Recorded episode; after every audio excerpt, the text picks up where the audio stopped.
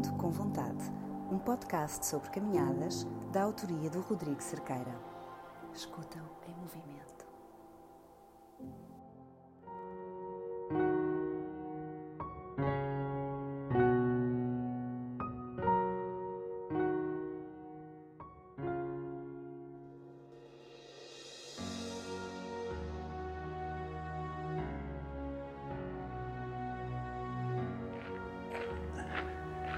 Antes de começar o podcast, gostava de deixar algumas explicações.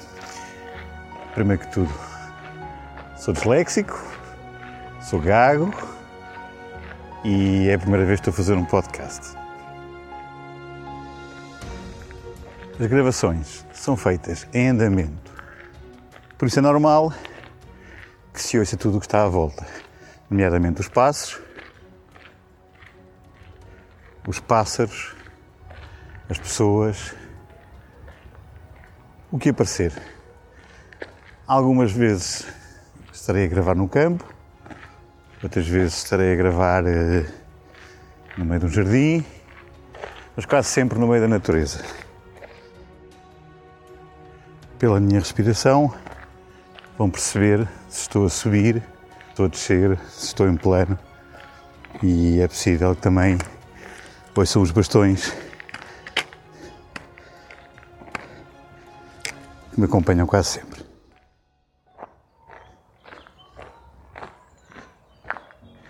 Também é normal escutarem outras pessoas, porque a minha natureza curiosa gosta de meter conversa.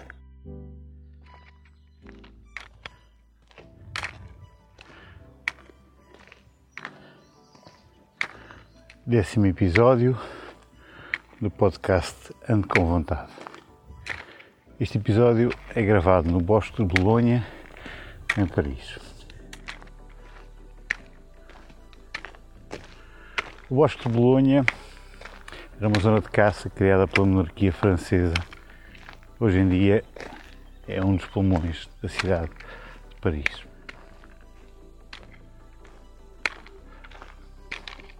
É uma mistura entre o refinado e o selvagem. Selvagem, pouco selvagem. Mas pronto, o local onde a natureza pode crescer.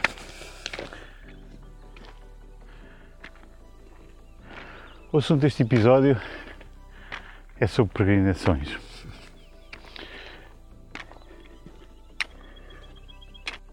A primeira peregrinação que fiz foi em 1999.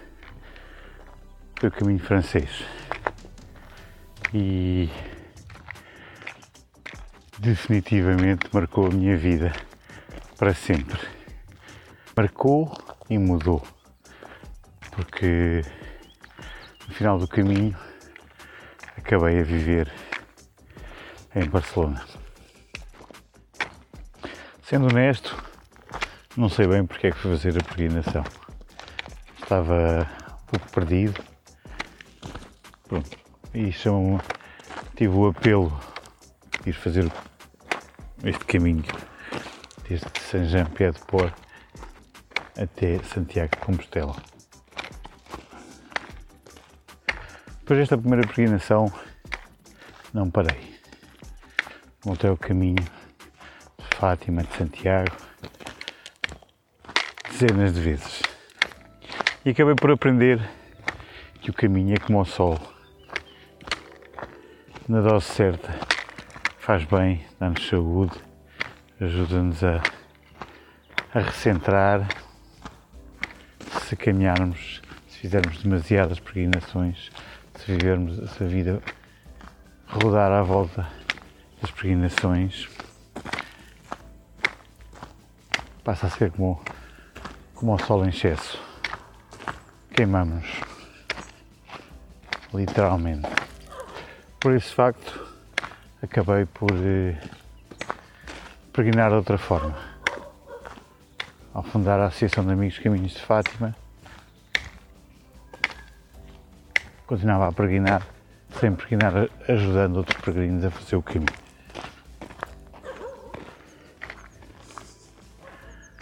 Quase todas as peregrinações assentam sobre um fundo religioso.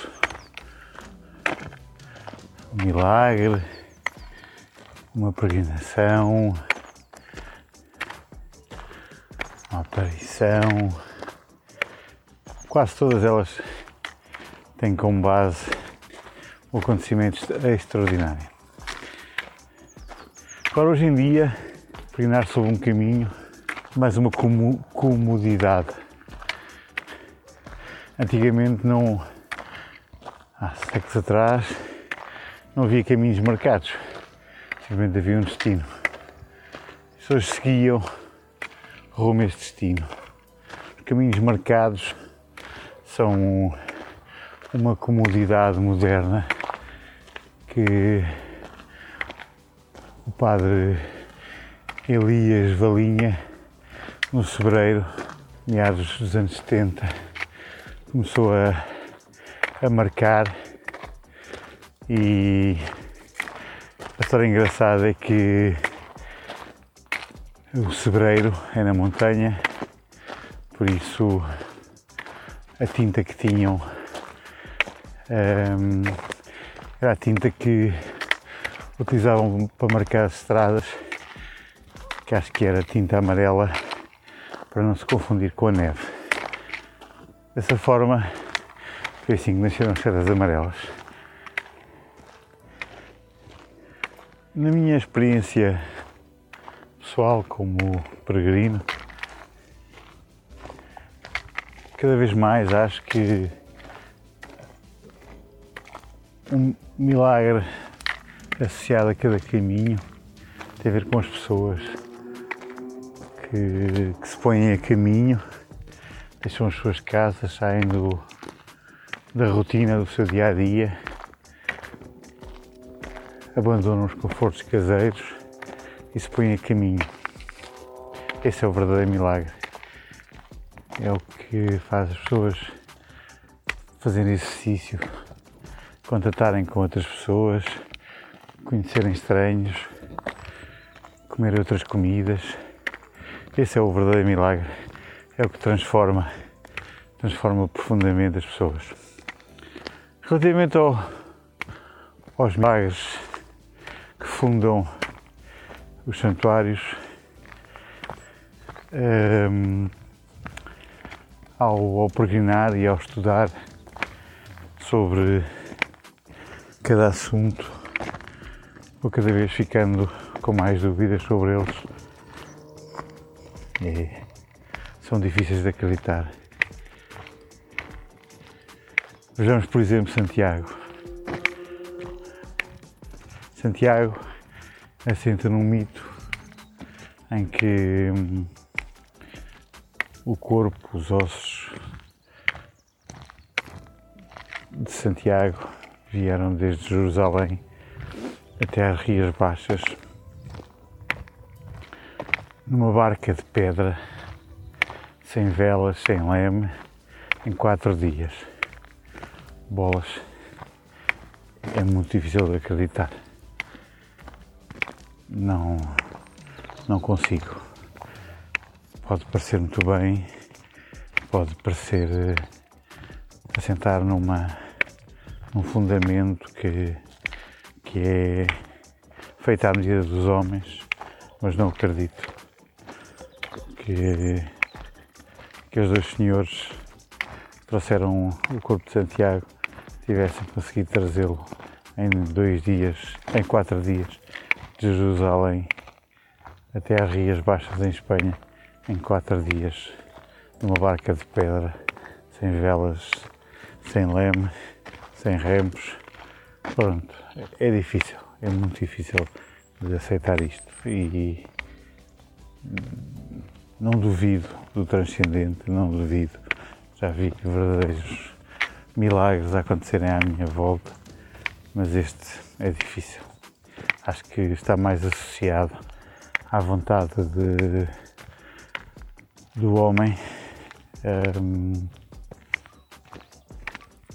acreditar que algo transcendente acontece e depois a tradicional vontade de fazer negócio com o assunto. Sim, é verdade. Fazer negócio com o assunto. Existe um. Há uns podcasts muito interessantes feito por uma historiadora espanhola chamado Nieves com Costrina da, da rádio espanhola Cadena Ser que fala sobre este assunto. Fala sobre Santiago e fala sobre Fátima. E acreditem que foi duro ouvir estes podcasts em que ela desmonta as aparições de Fátima. E a questão de túmulo do apóstolo Santiago. Sobre Fátima, é duro, é duro porque sem dúvida que já, já vi muitas coisas transcendentes em Fátima e tenho, tenho tive bastante dificuldade em entender como ela desmonta Fátima e como põe esta questão da, da peregrinação de Fátima como um negócio. Sem dúvida que é um negócio, mas eu acho que há muito mais do que um negócio. Acho que realmente uh, transforma as pessoas a chegar a Fátima e aí é o que eu dizia inicialmente. O milagre está nas pessoas, não tanto no, nas aparições. Porque se analisarmos para a peça-chave, que é o cônego formigão, o cônego formigão tinha vindo de, do Vaticano e tinha sido desterrado, entre aspas, para Orém limitou-se a copiar um modelo que era bastante comum no século XIX. Ele trouxe, trouxe o para o século XX, que era uma, uma aparição com pastorinhos. Se prestarmos atenção e eh, tivermos o, a abertura de espírito para, para olhar para o assunto, podemos ver que no século XIX existiram vários casos em toda a Europa de milagres com pastorinhos.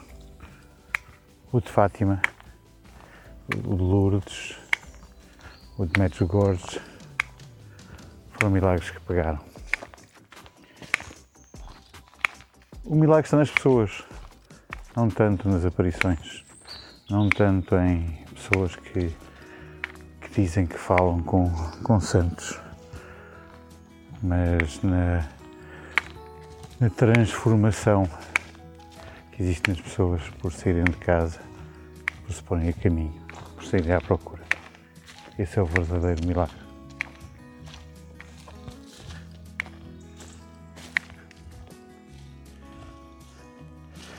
Recomendo vivamente a quem puder e quem entender castelhano que ouça os podcasts da Neves com Costrina. Vou deixar o, o link do podcast sobre Santiago e sobre Fátima.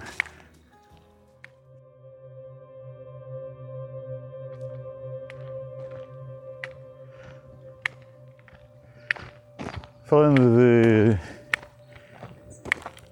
pequenos milagres ou factos extraordinários, pontos de vista diferentes da vida, sobre o caminho, que aconteceram no caminho.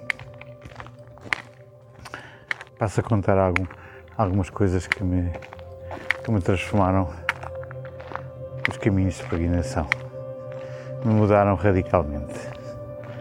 Então a primeira foi em 1999, no caminho francês, parti sozinho e acabei por me juntar com um senhor uh, alemão que me fez companhia. E à medida que íamos avançando, íamos falando e conhecendo, conhecendo um ou outro, o que é que cada um fazia. Pronto. Conversa normal de peregrino. Falamos de tudo e de nada. Brincamos, falamos coisas sérias. Normal.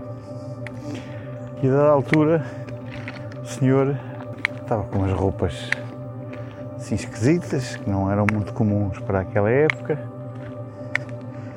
e que no meio de, das minhas conversas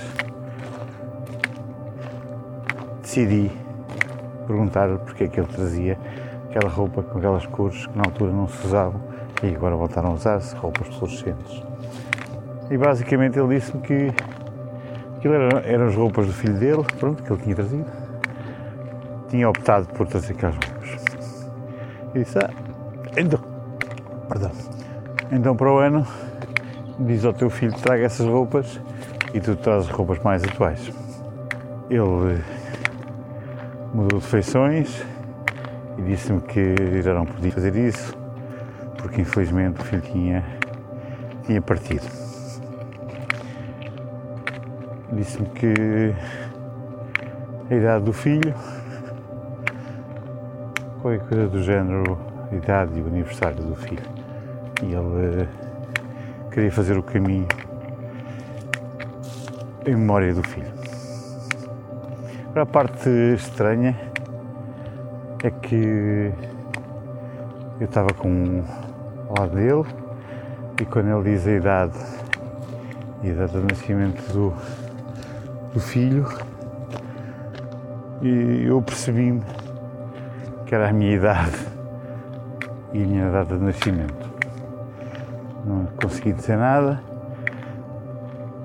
A única coisa que fiz foi ir buscar o meu bilhete de identidade e dar-lhe para a mão o bilhete de identidade.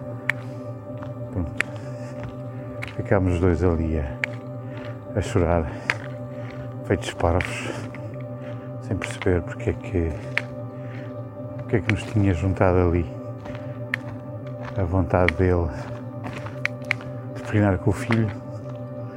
Tinha sido o motivo.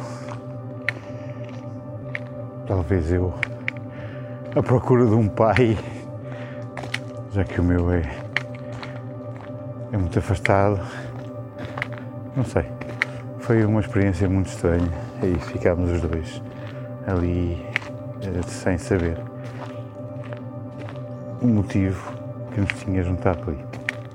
Uns dias mais à frente, em chegar a Montanas, apanhámos uma, uma tempestade muito grande, mesmo muito grande, um lamaçal tremendo.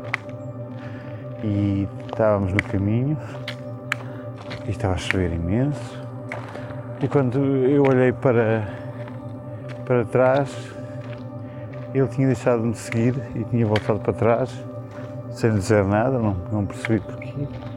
E depois voltei à procura dele, voltei para trás, ver onde é que ele estava, o que é que tinha acontecido. Depois disseram que ele foi até ao albergue anterior e então disseram que ele que ele tinha decidido ir pela estrada em vez de ir pelo, pelo caminho e perdi-lhe o rastro. Foi, foi assim um mistério incrível. Assim, de repente, tal e qual como tínhamos juntado, de repente tínhamos separado ao fim de alguns dias de caminho. Depois, quando cheguei a Santiago, já com outro grupo de pessoas, quando fui à estação levar, levar uns amigos, consegui encontrar durante, não sei se um minuto, consegui encontrá-lo, consegui dar-lhe um abraço e, e fiquei, ficámos, mais uma vez, olhar um para o outro assim, com estes encontros tão, tão fortes. Este foi o primeiro facto extraordinário que aconteceu no caminho.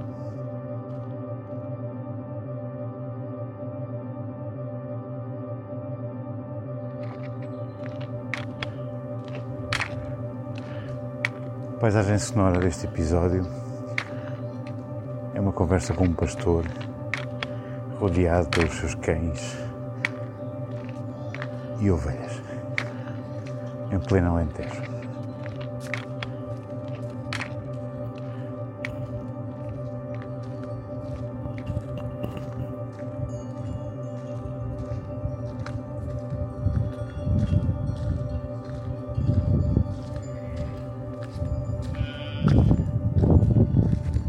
Bom dia.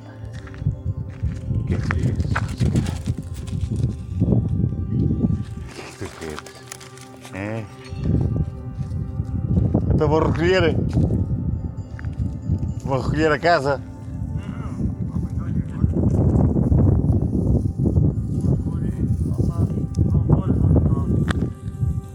Quando o calor começa a. Epá, isto hoje, hoje à noite aí ou- ouvi uma quantidade de javalis. Oh, homem, como é que vai? Bom dia. Por cá outra vez, não? Sim, afinal, agora de manhã aproveitar o dia que está fresquinho. Mas É. fiquei de boca aberta com, com o descaramento deles, estavam, fo- fomos lá para cima e estavam ali no jardim. Mais um bocado estava. Tenho, eu durmo mais mais ou menos ali, né? Na Aham. casa ali. Mais ou menos. Aham. E há umas figueiras, eu para daqueles meninos de- daquela que chapares. Aham. Os cães estão lendo só com eles todas, todas as noites. Pá, mas, mas com um descaramento do caraças. tem medo de mim já? Epá, eu, eu, eu cheguei lá, bati, bati- tinha lá um pau, bati, bati com o pau no chão e com a lanterna e ele lá só foi embora devagarinho. Mas é, Os gajos comem tudo. ali vou, vou, vou sempre à mesma hora, Aonde, aonde? ali ao monte. Vão, vão lá, vão lá. À figueira, Pois, eu não tenho nada a comer, tenho com os filhos, caem no chão. pois. E não, Mas esta noite eu vou botar a pau. Mas aquilo, aquilo eh, epá, o- o- os que vi não eram muito grandes, eram, eram eu assim, ah, ah, mas, mas descarados, ali, Eles ali dá- dá-lhes algum tiro, não? tinha de espingar lá. E não apanhar algum para o, para o almoço. Ah, tem comida e está tudo forte. A gente já, já não comeu japuri ali.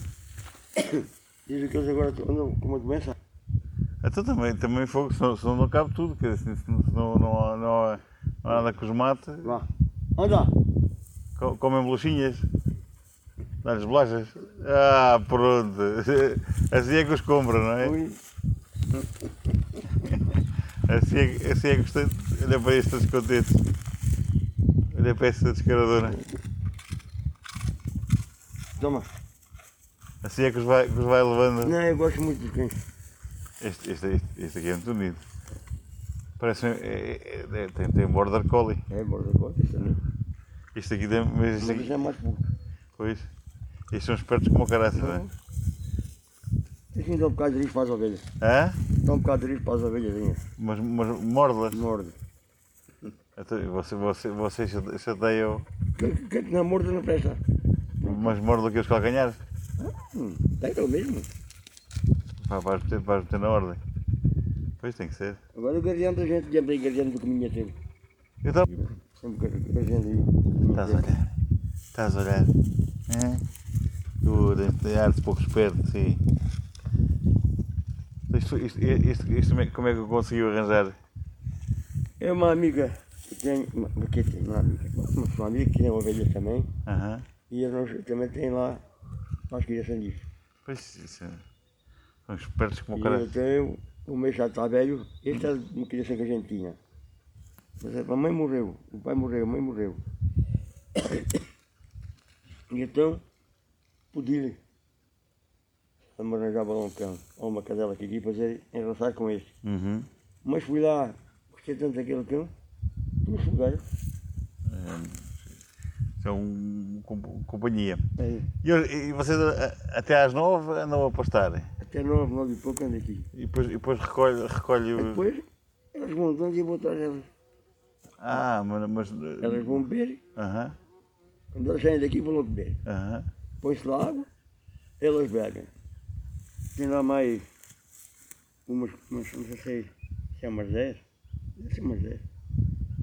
Uma já pariu e outra está a parir, então estão lá para parir. E tem uma, está dentro das patas e tenho, e outra tem que deixar lá também, que ela água. Até diga lá uma coisa, este- esta, esta doença que está a dar nas árvores é impressionante porque estão cheias de furos. Aquilo é, mais gente diz o pano de galo. O pé de galo. Pano de galo, pano de galo, Pano de galo. pano de galo. É um bicho assim grande, Ok. muito mole. E, e, e come as árvores. Mas a quantidade de árvores mortas é impressionante. E é, isto também é sede. Ah, ok. Também é sede. Então, há quanto tempo não chove aqui? Pois, é pá, mas, mas é impressionante. Eh, Isto vai tudo para a meta. eh, a, a quantidade de árvores todas, todas tortas, todas. Só os eucaliptos é que é que pronto. Pois, estes vão, vão fundo, não é? Foi. É o por aí os restaurantes é os eucaliptos. É uma chatice. Olha, bom trabalho. Como é que se chama? Eu chamo Horácio. Sou Rodrigo. Horácio, obrigado. Então vá, bom trabalho. É, eu faço sempre o trabalho. Eh, eh, então, e, e agora vai, vai, vai por fora? Eu gosto de aqui. Ah, e elas, e elas vêm cá ter. Eram telecomandadas. Sento-me aqui, tenho aqui dois tijolos. Dois ali. Aham. Tenho aqui um rádiozinho. Faz de companhia. Põe em companhia. E, e, pá, eu no outro dia no rio, você com a mota e eu com uma velocidade, Ah, todos a correr. hoje não há, não há tudo porque ele não está cá agora. Aham. Fui para grande para dar para, para a oficina. Avariou-se? Eu comprei, não, eu comprei aquilo novo. Tá Aham. É para comprar uma velha. Tem segunda mão maior. Aham. Mas o que me dissesse, olha, compra mas é uma nova, mesmo pequena que seja. Mas é novo. E eu estou com aquela nova. Já se avariou? Não, Há em manutenção? para, para ajustarem. Ok. Porque aqui nos caminhos. Precisa, precisa de ser E eu ajustado. agora, ontem põe na carrinha. Hoje, hoje, à tarde vem-me a trazer. Ok. Então, um bom trabalho. Este, este aqui já estão preparados para dar uma volta. E depois uma coisa, eu vou na moto e eles vão atrás de mim. meu lado. Já vi, já vi. Eu correr aí com tudo. Eu vejo as ovelhas aí que vinham com velocidade e pensei, epá, vou, vou, vou lançá-las. Então vá, um bom dia. Até, é, é quantos dias? Hã? É quantos dias agora? Eu fico até, até domingo. Eh, mas é, sabe que este, este- esta calma matinal, de, pois, daqui a um bocado só o calor, não é? Eh, eh, mas esta calma matinal é, é muito bonita no campo. Para, você é o que vê todos os dias. Não. Eu, o meu trabalho era em Grândola. Aham, Estive em Grândola, estive em Angola, estive no Norte, estive para o Algarve, campo inteiro. aham. Batia tudo. E agora, como reformei, vim para aqui. Oh, muito bem, mas, mas não faz nada em madeira? Nada. Fartou-se? Acabou. Pronto, está muito bem, fechou a loja. Era muito chato. É verdade. O cliente é sempre taxado. Bom dia. Então, bom dia. Um podcast da autoria de Rodrigo Cerqueira. Este que vos fala.